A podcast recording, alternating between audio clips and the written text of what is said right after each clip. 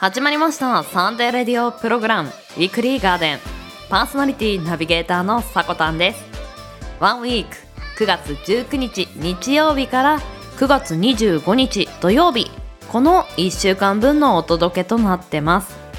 今週の記念日の担当は初のお相手同士となりますね。ベウさんとふみちゃん。そしてコーナー1はあなたの知らない都道府県。本日長野県をご紹介いたします。そしてコーナー2なんですけれども芸術の秋というところで漫画家さんの名言をご紹介していきます。番組最後までお付き合いいただければと思います。はいこんにちは。週末週明けいかがお過ごしでしょうか？このウィークリーガーデンがアップされるのは日曜日なので、まあ、明日からなんですけれども9月20日の月曜日からは彼岸入りとなってますね。いやなんか暑さ寒さも彼岸までとよく言いますが本当に寒暖差が出てきてね体調管理が難しくなってくる時期だと思うのでオープニングトークはちょっとねそれに寄せたお話にしていこうかなと思ったんですけれどもこの時期なんとなく眠気というか睡魔が襲ってきて少しスタミナがないなって思う人って少なくないと思うんですよね。これって何でだろうって思うと意外と体にまだ夏の疲れ暑さの疲れが蓄積してることによって起こるそうなんですよ。でさらにこの寒暖差も出てくるとそっちでもね体力というかあの奪われてしまうので結構やっぱり季節の変わり目ってよく言ったもんだなって風邪ひきやすいとか言うじゃないですか。免疫力がね下がりやすい時期でもあるんですよね。なのでこの時期にちょっと食べておきたらいいものっていうのをオープニングトークでお話ししていきます。この時期に食べておいた方がいいものっていうのは2ジャンルありましてあの夏の疲れを取る食べ物ともう一つのジャンルが乾燥を防ぐ潤いを補う食べ物なんですね。まずは前者の需要豊富なあの食材なんですけれども6つ紹介させていただきます。さつまいもうなぎ夏目お魚の方の鮭そして豚肉大豆。これが夏の疲れを取る6つの食材だそうです。そしてまあ、後編といいますか乾燥を防ぐ潤いを補ってくれる食べ物が里芋豆腐人参落花生果物の梨そしてレンコンだそうです。ね私この間あの秋バージョンっていう感じで豚汁をさつまいもを入れたりしてちょっと作ってみたんですけどとっても美味しかったです。そしてあのメインのねメニューもちょっと鮭の塩焼きにしていやなんかもう夏の疲れごそっと取るぞみたいな。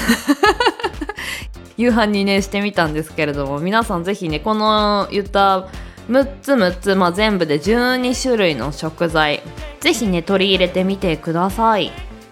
このあと2週間しかないんですけれども9月実は。強化月間などいかがでしょうか？ぜひね美味しく食べて健康的に過ごしましょう。では毎週日曜日 AM10 時。今週の記念日のクロストークを中心に週替わりのショートコーナーやゲストやコンテンツイベントなどをレコメンドするコーナー。そんなあなたの耳へ届ける45分から1時間のラジオ番組です。音声配信アプリスプーンスタンド FM インターネット視聴サービスのポッドキャスト YouTube さまざまなプラットフォームで配信中。提供はウィークリーガーデン制作部およびサコメン有志にてお届けしています。それでは今週もウィークリーガーデンオープン。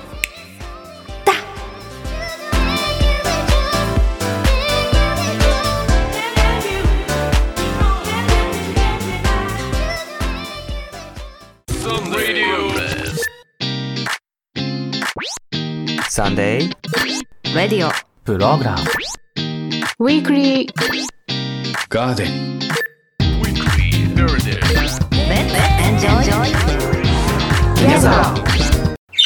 サンデーレディオプログラムウィークリーガーデン毎週日曜日お昼前 AM10 時キャストにてオンエア1週間の情報番組個性豊かなパーソナリティ5名と番組をお届けしますさこたんですリゾーです。ヨッシーです。ふみです。ベウです。番組オリジナル BGM をはじめメインコーナーの今週の記念日はクロストークにてお届けです季節に沿ったコーナーゲストを紹介するコーナーなど情報は盛りだくさんラジオコンテンツウィークリーガーデン7月4日日曜日午前10時からオープンです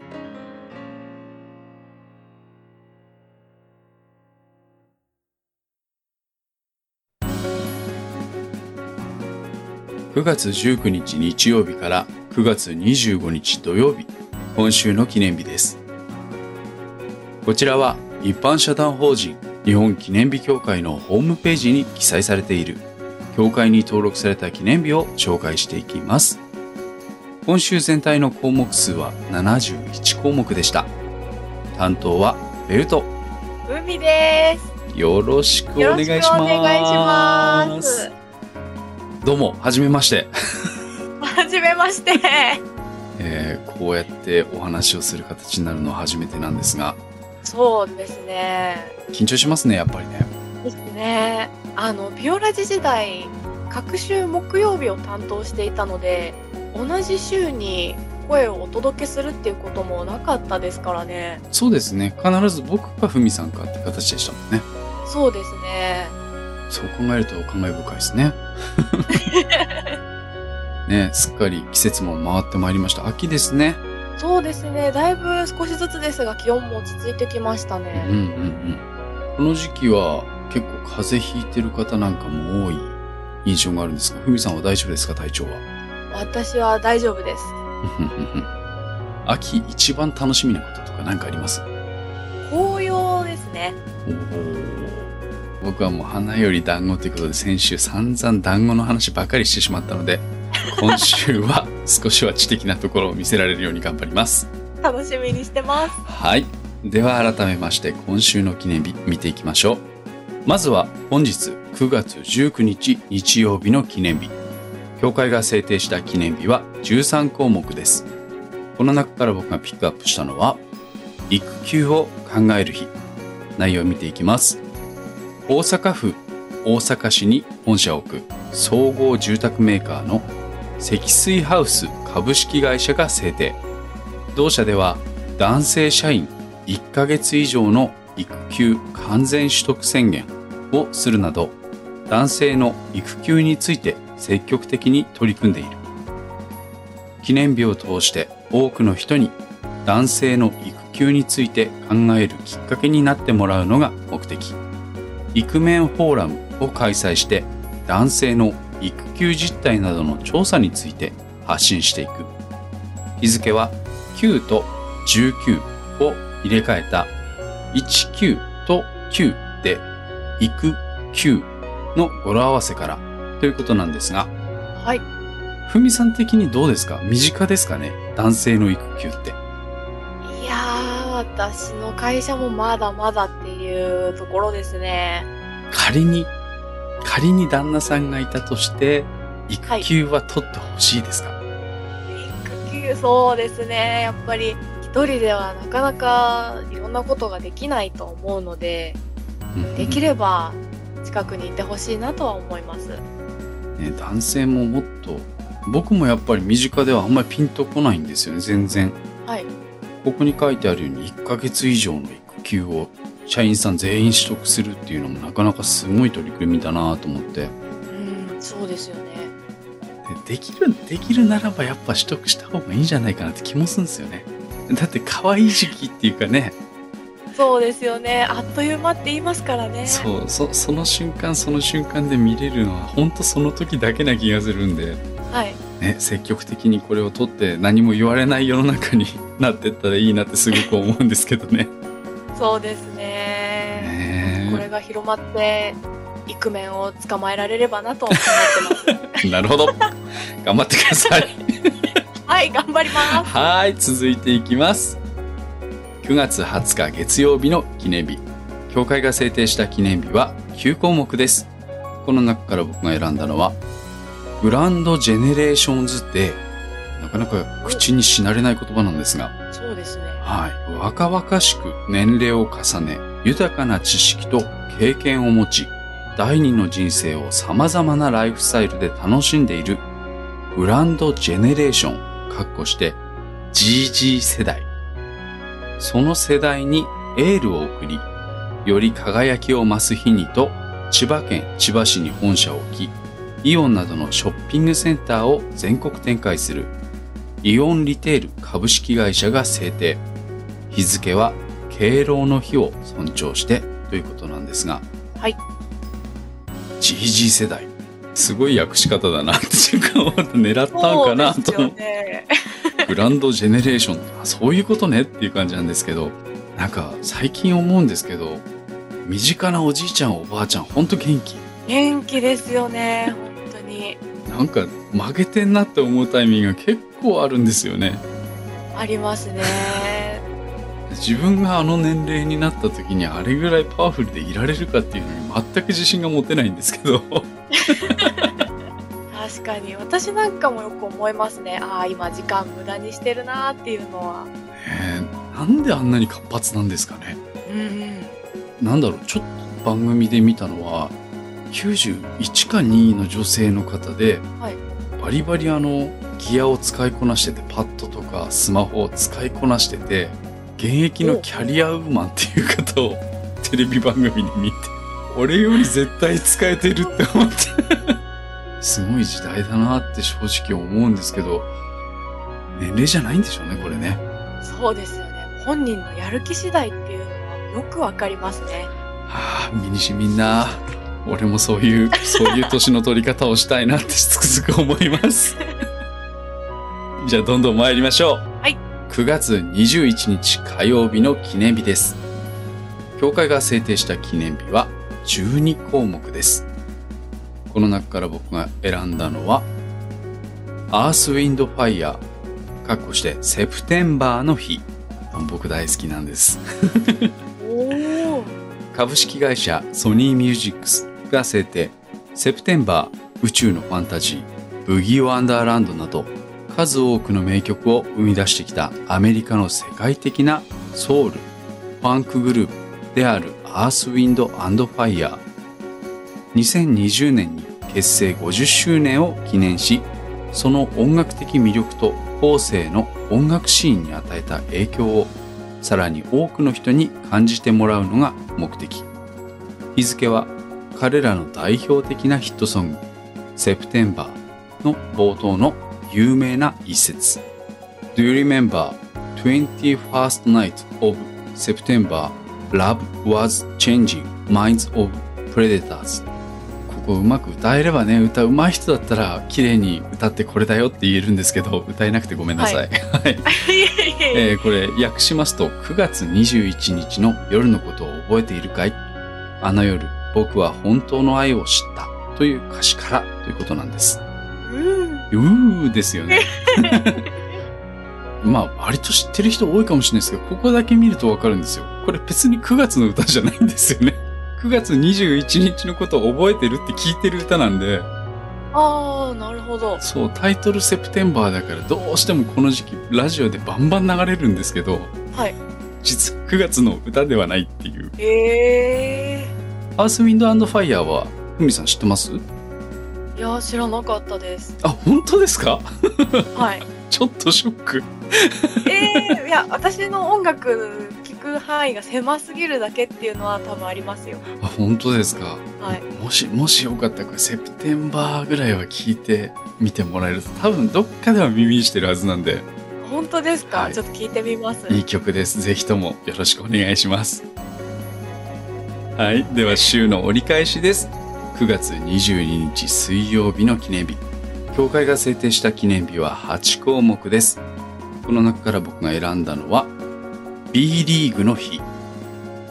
公益社団法人ジャパンプロフェッショナルバスケットボールリーグが制定。男子プロバスケットボールトップリーグである B リーグの発足が目的。日付はリーグ初年度のシーズン開幕が2016年9月22日であったことからということなんですが、い B リーグご存知でしょうか？聞いたことはあります。バスケットボールとかって馴染みあったりします？この後に言うの嫌なんですけど、い小中バスケ部でした。なのに聞いたことある程度なんです。ああ、なるほど。そこでもう興味はなくなったっていう。そうですね。あの、自分さえプレイできればまあいいかなぐらいのなるほどね。感じでした。ちょうど僕実は地元に B リーグのチームがあるんですよ。はいはい。はい。で、何度か試合に足を運んだことがあるんですけど、はい。ちょっと新しいですよ。え音響と、あと光を織り交ぜたりして試合をものすごい盛り上げ方するんですよ。コートが光ったりっていうのもあったんですよね。えー、そうなんですそうね。なんです。あの、盛り上げる新しいスポーツっていうわけじゃないんですけど、リーグとしてはまだ若いので、はい。どんどんどんどん新しいファンを獲得して盛り上げていきたいっていうところで、いろんな試みをしてるのが B リーグなんで、えー、もし、もし機会があったらちょっと見てみてもいいと思いますよ。バスケットやってたから、ふみさんの方が詳しいだろうな。いやいやいや、そんなことないですよ。はい。それでは、後半はふみさんから記念日紹介です。はーい。Sunday Radio Program. Weekly Heritage.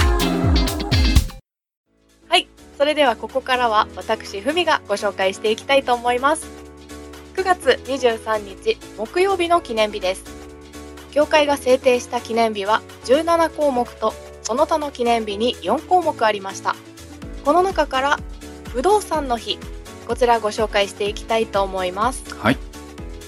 1984年に全国宅地建物取引業協会連合会が不動産取引をより活発化させようと設けた日です9月は不動産の取引が動き出す月で23日は不動産の語呂合わせからこの日となりました私実家暮らしなのではい。一人暮らしというものに憧れているんですけれどもベウさん一人暮らしのご経験ってありますか？あ、結構長いですね、もう。おおそうなんですねはい。学生時代もそうだし、はいそこから戻ってきてからも一人で暮らすことが多くなっております。おおじゃあ引っ越しっていうものも何度かされているんですよねそうですね。あの、最短だと2ヶ月で引っ越したことありますね。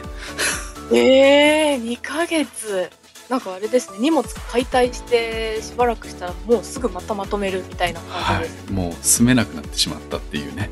なるほどちなみにベウさんあのお家決めるときにはい。こだわっているポイントってありますか？日当たり。ああ日当たりそうなんですねはい。こればっかりはちょっと、後々洗濯物とかね、カビとか、はいどうにもできない問題が多くなってくるんで、日当たりだけは気にして選ぶようにしてますね。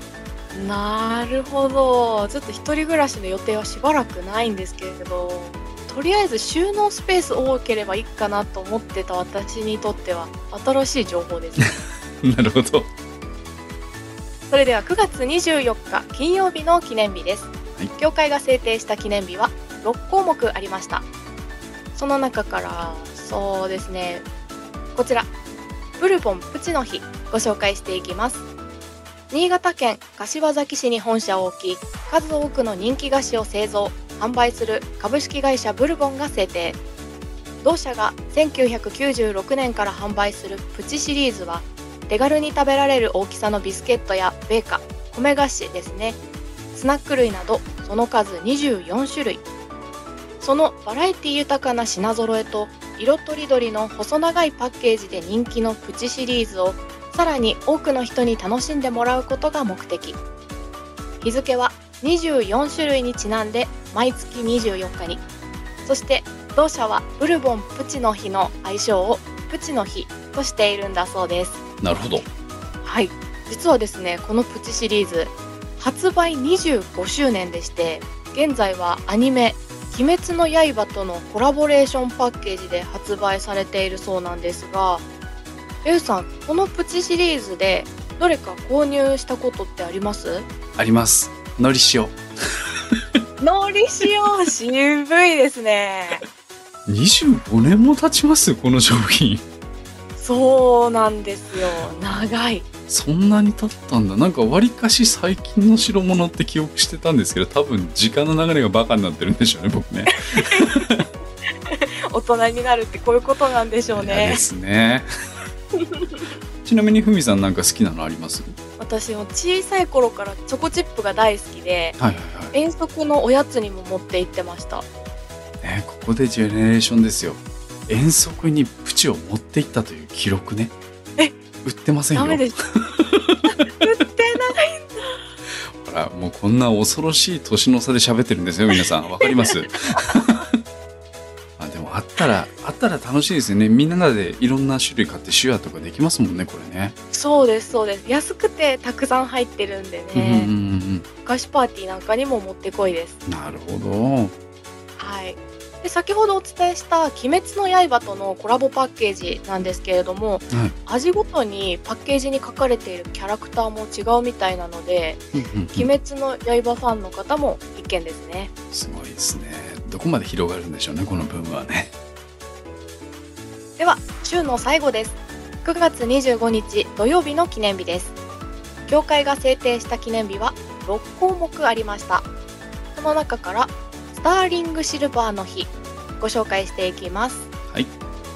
1880年創業の日本初の銀製品専門店株式会社宮本商工が制定。スターリングシルバーとは92.5%が銀。7.5%が銅などの割り金をした合金のことで銀の美しい光沢を保ちながら加工しやすい柔らかさを兼ね備えています肌なじみの良さ優しく温かみのある光沢経年とともに深まる味わいなどさまざまな魅力があるスターリングシルバーを多くの人に親しんでほしいという願いが込められている。日付はスターリングシルバーの純度1000分の925の925から9月25日としたものです。指輪が好きでこの925っていう数字が内側に彫られているものも持っているんですけれどもリュウさんアクセサリーってつけられます？あーでもいやつけますよ僕も。やっぱ925シルバーは選びがちですよね。やっぱそうですようんうね、ん。やっぱりね高校生の頃とかはシルバーアクセサリーはやっぱり憧れでしたからね。あーやっぱりありましたよね。ありましたね逆にここでスターリングシルバーっていう言葉を初めて僕は知りました。やっぱそうですよね、うんうんうん。なんか私も925っていう数字だけは実際に見たこともあるんで知ってはいたんですけれどもスターリングシルバーっていう名前までは知らなかったです。純度表記だったんですねあれはね。合金の。そうみたいですね。で要は18金とか24金とかああいう金の純度と要は同じですよそうです。ね、ううそんなところです、うんうん。うんこれは知らなくて勉強になりました。はい。では今週の記念日からさらに深掘りしていきましょう。はい。豆知識のご紹介です、えー本日は9月23日からですね。酒風呂の日の豆知識をご紹介していきます。こちらなんですが四季の節目である春分夏至秋分冬至に酒風呂に入り健康増進を図ろうと制定された記念日なんです。まずこの酒風呂血行促進それから肌の乾燥対策といった効果が期待できるんです。うんうんうんうん。お湯に浮かべたお盆におちょこととっくりを乗せてお風呂に浸かりながら日本酒を飲んだりっていうのをテレビで見たことありませんか？あありますね。なんか温泉イコールそのなんか イメージ映像みたいなのが セットですよね。なんか一応あれも理にかなっているみたいでうんうんでそれ以外にも、まあ、酒粕を使った化粧水なんていうものもありますし、あの日本酒をねお湯に浸かりながら飲むのは苦手だわっていう方は化粧水で体の外側から吸収したり湯船に入れて乾燥対策をしたりなんていうこともできますので保湿効果が強いんですね。そうなんですすごいな。ふみさん日本酒って飲めます？私日本酒がですね苦手なんです同じくなんです。僕も飲めないんですよ。本当ですか、はい。なんかベルさんお酒好きなイメージあったんですけど日本酒は苦手なんですか、うん、なんかすごい酔い方をしてしまうっていうのを過去に経験してちょっと離れているんですけども。なるほど。美味しいのはまずいですよねお酒ってね。そうですね。言葉的に変ですけど、ペース早くなってしまいますからね。うんなんかお風呂で入ったらそれこそなんか完全に出来上がってしまいそうなイメージがあるんですね。でも温まるんだろうな。寒い時期いいかもしれないですね。そうですね。ちょっと気になりますか？この酒風呂。ちょこっと気になりますねこれは。やってみてもいいのかなっていう、リスナーさんの中には気になるっていう方もいらっしゃると思いますので、ちょっと入浴時のポイントについてお話ししていこうかなと思います。お願いしますまずどれぐらい入れたらいいのっていうところなんですが一般的なお家の浴槽であれば200から 300ml ぐらいで十分です。なので 500ml ペットボトルの半分ぐらいですね。で OK です。血行促進の効果がお酒自体に含まれているので浴槽に張るお湯の温度は40度前後で OK です。注意事項としてはアルコール成分は熱ですぐ蒸発をするんですが日本人肌が弱い傾向にあるのであのお肌に強い刺激などを感じた場合は使用はお控えください。なるほど。はい、という、まあ、3つのポイントを押さえていただいてこの季節の変わり目お肌の乾燥対策なんかにいかがでしょうか？いいですねこれはね。これからどんどん寒くなっていくので、その時期に奥さんの目を盗んだりしてちょっと酒風呂やるんだよっつってお風呂に入れるんだよっつってちょっと飲んじゃっても大丈夫ですから、いやー大人のいたずら心ですね。うん素晴らしい。でも保湿効果があって温まるんだったら本当冷え性とかいいかもしれないですね。そうですね。では協会が制定した今週9月19日日曜日から9月25日土曜日までの記念日をご紹介いたしました。来週の今週の記念日の担当は地蔵さんとさこねですここまでの担当はベートふみでしたまたねー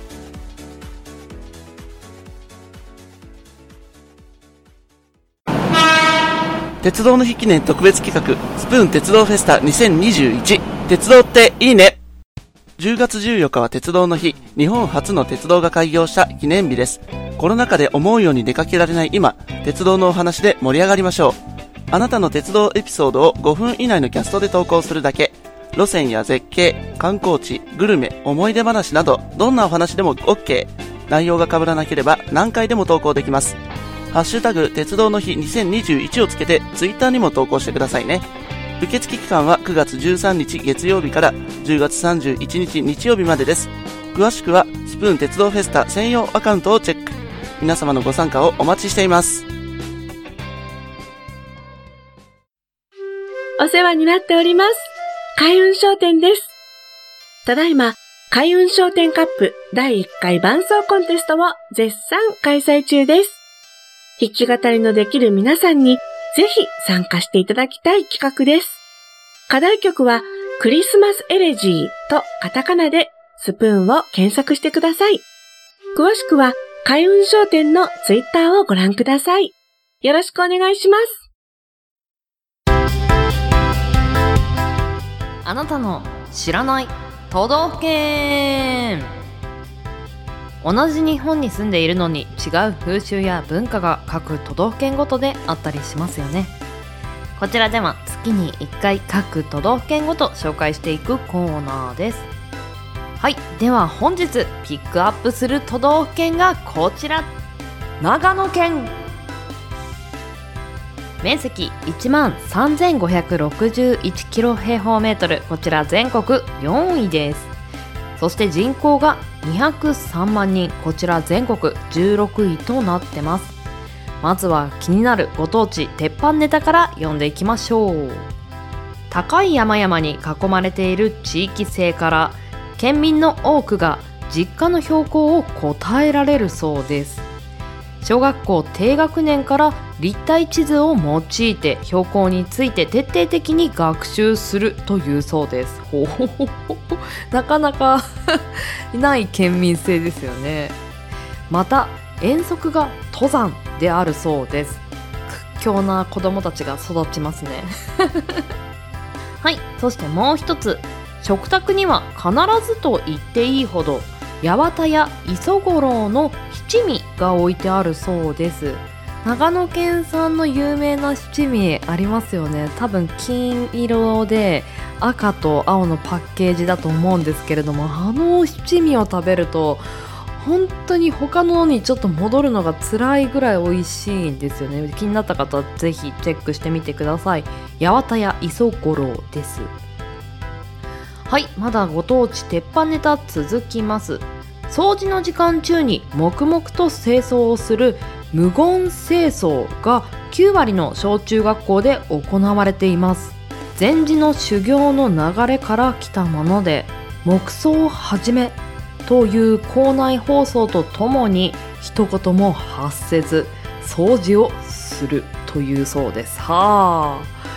集中して清掃できそうですね。こういうところで集中力を磨いていたりもするのかななんてちょっと思いました。ここでご当地地雷ネタも一つ。長野県ではスーパーに山積みになるほど大人気の食品があるそうです。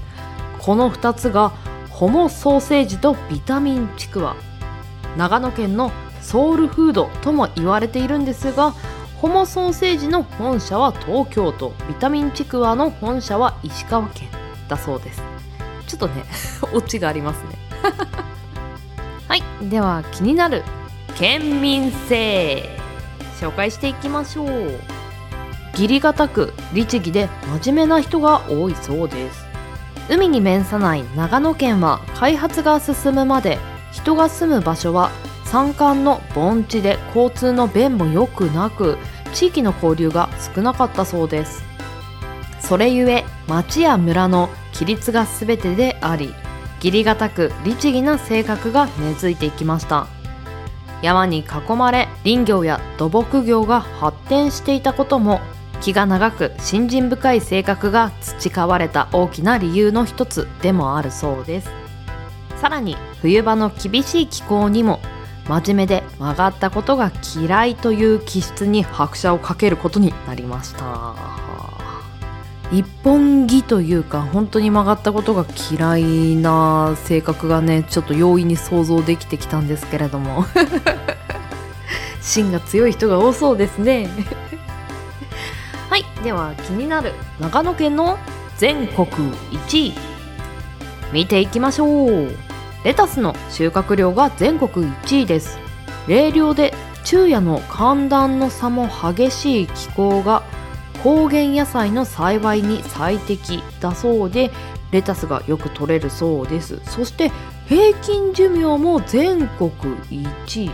高齢化率は全国で9番目の県でありながら高齢者の就業率が4割であり在宅医療も充実していることから男女ともに毎年首位の座を争っているそうです。はあ。寿命長いんですね。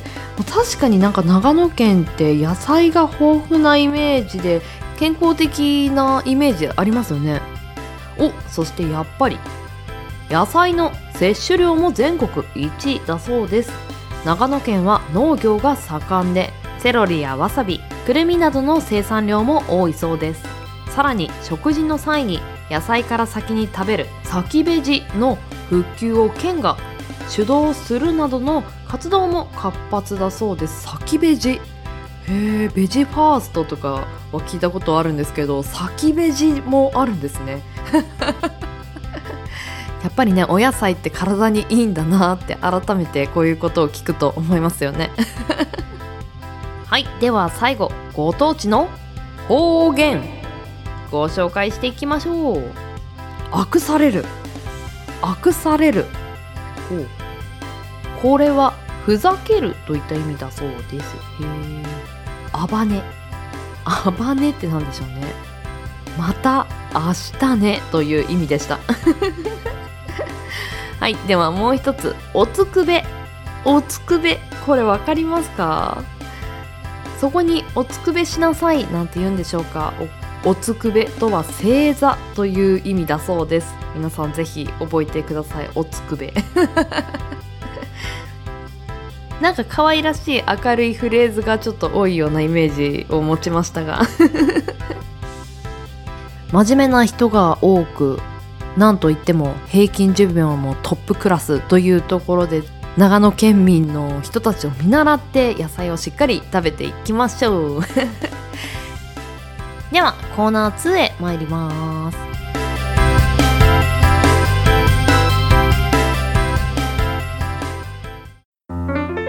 皆さんこんにちはさこたんです。この CM をお聞きのそこのあなたオーディオストリーミングサービス Spotify で聴ける音楽番組ブースミュージックトークをご存知でしょうか？このミュージックトークは音声コンテンツの制作配信アプリアンカーを利用するすべてのユーザーが発信できるものです。アンカーからアップした音声ファイルと Spotify 上で利用できる楽曲で一つのコンテンツを制作できる機能となってます。あなたの声で好きなアーティストの曲を紹介してみませんか？そんなミュージックトークの機能を使った番組。水曜日の音楽とさえずりは毎週水曜日にオンエア。Spotify で水曜日と検索してみてください。では番組で待ってますよ。さこたんでした。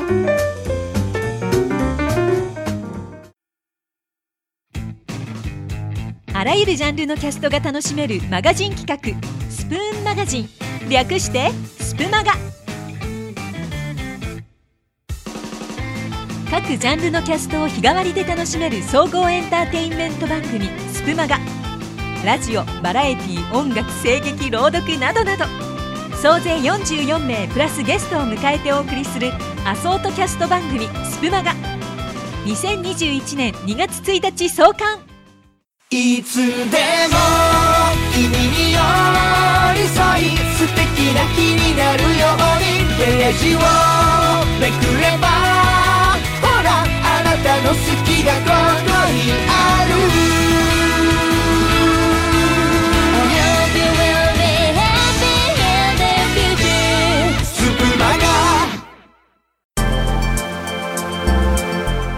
朝や晩の時間から徐々に秋の気配を感じていますか？先週と今週の9月の限定コーナー芸術を言葉から漫画家の名言集。秋の訪れとともにパワーワードを紹介していくコーナーです。それでは早速参りましょう。今週は漫画家さんたちの名言です。皆さん漫画読まれますか？秋じゃなくても読むよっていう人の方が多い気がしますが。はいではまず一つ目参りましょう。好奇心というのは道草でもあるわけです。確かに時間の無駄ですが必ず自分の糧になる。かっこいい言葉ですね。このセリフというかねこの名言をおっしゃったのは手塚治さんです。かの有名なもう日本のコミックというかねこういったアニメーションの文化のもう神様みたいなね 存在の方なんですけどそのね第一人者の人ってやっぱり人と違ったことを考えるスペースが多くてやっぱそのスペースを大事にしているからこそこういった名言が出てきたのかなと思いました。いいですね。手塚治虫の特徴なんですけれども無駄なことの捉え方に独特の考えを持っている人物だそうです。ある出版社が主催した新人作家を発掘するためのコンテストで審査員の立場でありながら自分の作品を応募したい。と語っていたと。新人作家の発掘になんで自分の作品をね 応募したい、まあ、の改めてね自分の名前とか知名度とかを全てなくしてもう一回トライ何もない状態で評価されてみたいみたいな気持ちがあったのかもしれませんがね自分も出てみたいなんてなかなか 審査員の立場では言わない人が多いと思うんですけど面白い人ですね。さすがですね。はいでは続いて参りましょう。2人目です。僕の漫画にメッセージはない。面白いですね。作品に込める自分が伝えたいことメッセージって多分伝えたいことという解釈の仕方でいいと思うんですけどそれがないって言ったのがなんと鳥山明氏です。ビンビンになんでしょうね。パワーはすごい伝わってくる作品が多いですよね。まあ代表作なんですけれども「ドラゴンボール」「トリコ」「ドクタースランプ」「あられちゃん」などが代表作でございます。この鳥山さんの性格は基本的にかなり面倒くさがりな人だったそうです。初めて漫画を描いた新人賞の作品応募では締め切りに間に合わなかったそうです。なるほど。そういうタイプなんですね。いやけどあれだけ人の心とね記憶に残る作品を落とせる人物ですからね。才能がすごかったんですかね。これ面白いですね。ドクタースランプあられちゃんでは一番簡単だからと背景は丸い山に木があるだけ。ドラゴンボールではサイヤ人などを金髪にすることでベタ塗りの時間を節約。素晴らしい。せっかちではないんでしょうけど圧縮したいんでしょうねいろいろ。はいでは続いていきましょう。3人目。ちょっと冷たいかもしれませんけど人のアイデアは欲しくないんですよね。わかる。ちょっと共感します。小田栄一郎さん。うんうんまあ代表作は何といっても「ワンピースです。この名言が出た経緯なんですけれども「ワンピースの連載中に読者からの新キャラデザイン公募などはしないのですか？という質問が出た際に答えた回答だったそうです。ただその後で本編とは関係なければ欲しいアイデアはあるななども発言してました。うーん。ちゃんと自分のここだけは自分の領域だと。誰にも触らせないぞというところがあって。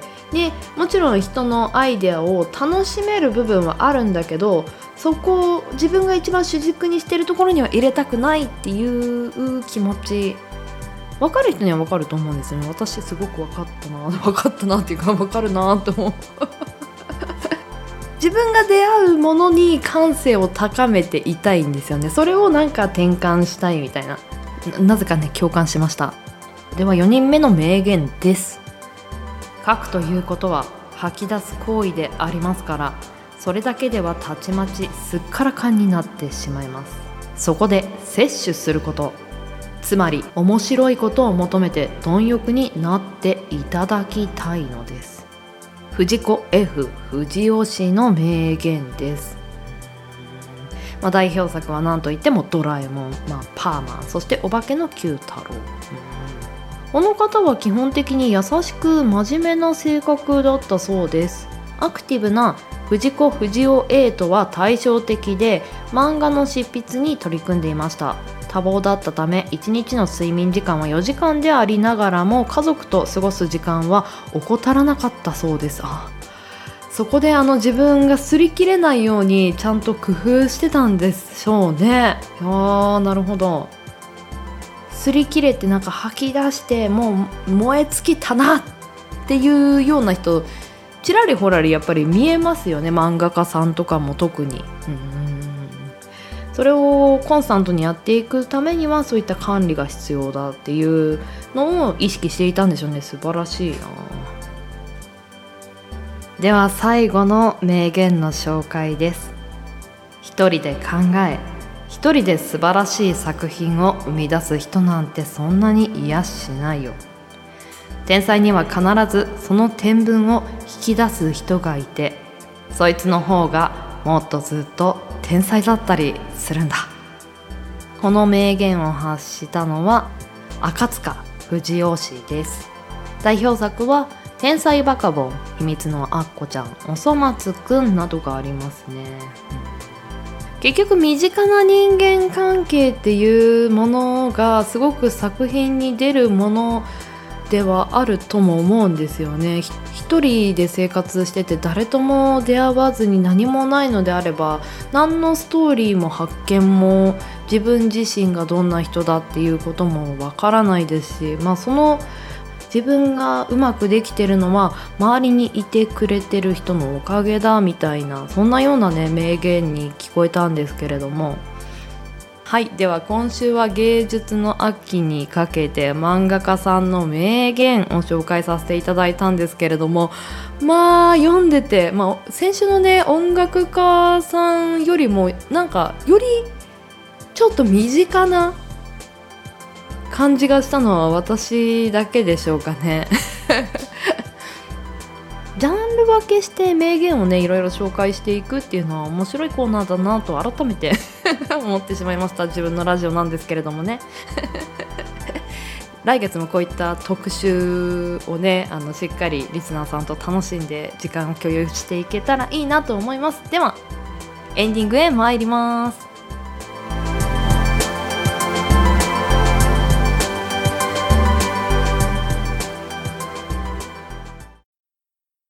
思いをつなぐ。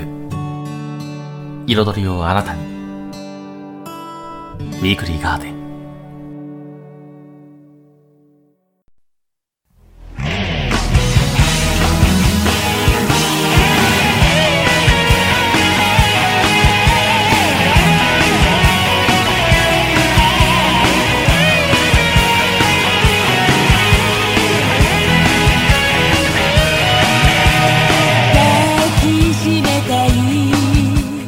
はい本日もクロージングのお時間です。ウィークリーガーデンシャープ 12CM の提供は音声配信アプリスプーンより山田正樹さんによる鉄道のイベントの CM そして開運商店さんの企画の CM さらに Spotify の番組でさこたんさんから 水曜日の音楽とさえずりの番組の CM そしてスプマガさんの CM 流させていただきました。詳しくは番組公式 Twitter アカウント名おさこの部屋にて発信してますので要チェックです。さらに番組ではお便りを募集しています。Twitter アットマーク 4KTORIDORY 4KTORIDORI 四季とりどりの固定ツイートに投稿フォームが設置されていますのでそちらの方からお待ちしています。はいあの先ほどねすっと自分の番組のね番宣を挟ませていただいたんですけれどもまあ、このミュージックトークっていう機能なんですが Spotify の方から聞けます。Spotify もあの無料でね聞ける領域と聞けない領域があってミュージックトークは無料で聴けるところに入ってると思うんですよね。曲自体がね全部1曲丸々聴けるかっていうと私ちょっと有料会員なので。無料の会員の人がねどこまで聴けるのかっていうのが私ちょっと把握しなくて申し訳ないんですが番組自体は多分聞けると思いますので気になった方はちょっとダウンロードして聞いてみてください。Spotify もね無料で遊べる範囲っていうのがかなり広いと思いますのでひとときを彩るにはいいんじゃないでしょうか。まあこういった本当に音声サービスの広がりこれからどんどん広がっていくところになるんじゃないかなと思うんですよね、まあ、そういうことを想像するとワクワクしてしょうがないんですけれども。はい。ぜひねあの聞いていただけたら嬉しいです。そして、あのー9月24日金曜日なんですけれども音声配信アプリスプーンのソラリスさんの朝の枠。朝6時ぐらいからですかね。新番組が始まります。そちらの第1回目のゲストで私さこたん出てまいりますのでお時間ね合う方はぜひぜひカタカナソラリスさんの枠に遊びに来てみてください。よろしくお願いします。では人生に花と緑を楽しむひとときを。ここまでのお相手はさこたんです。この番組の提供はガーデン制作部およびサコメン有志の提供でお届けさせていただきました。皆さん良きウィークリーを。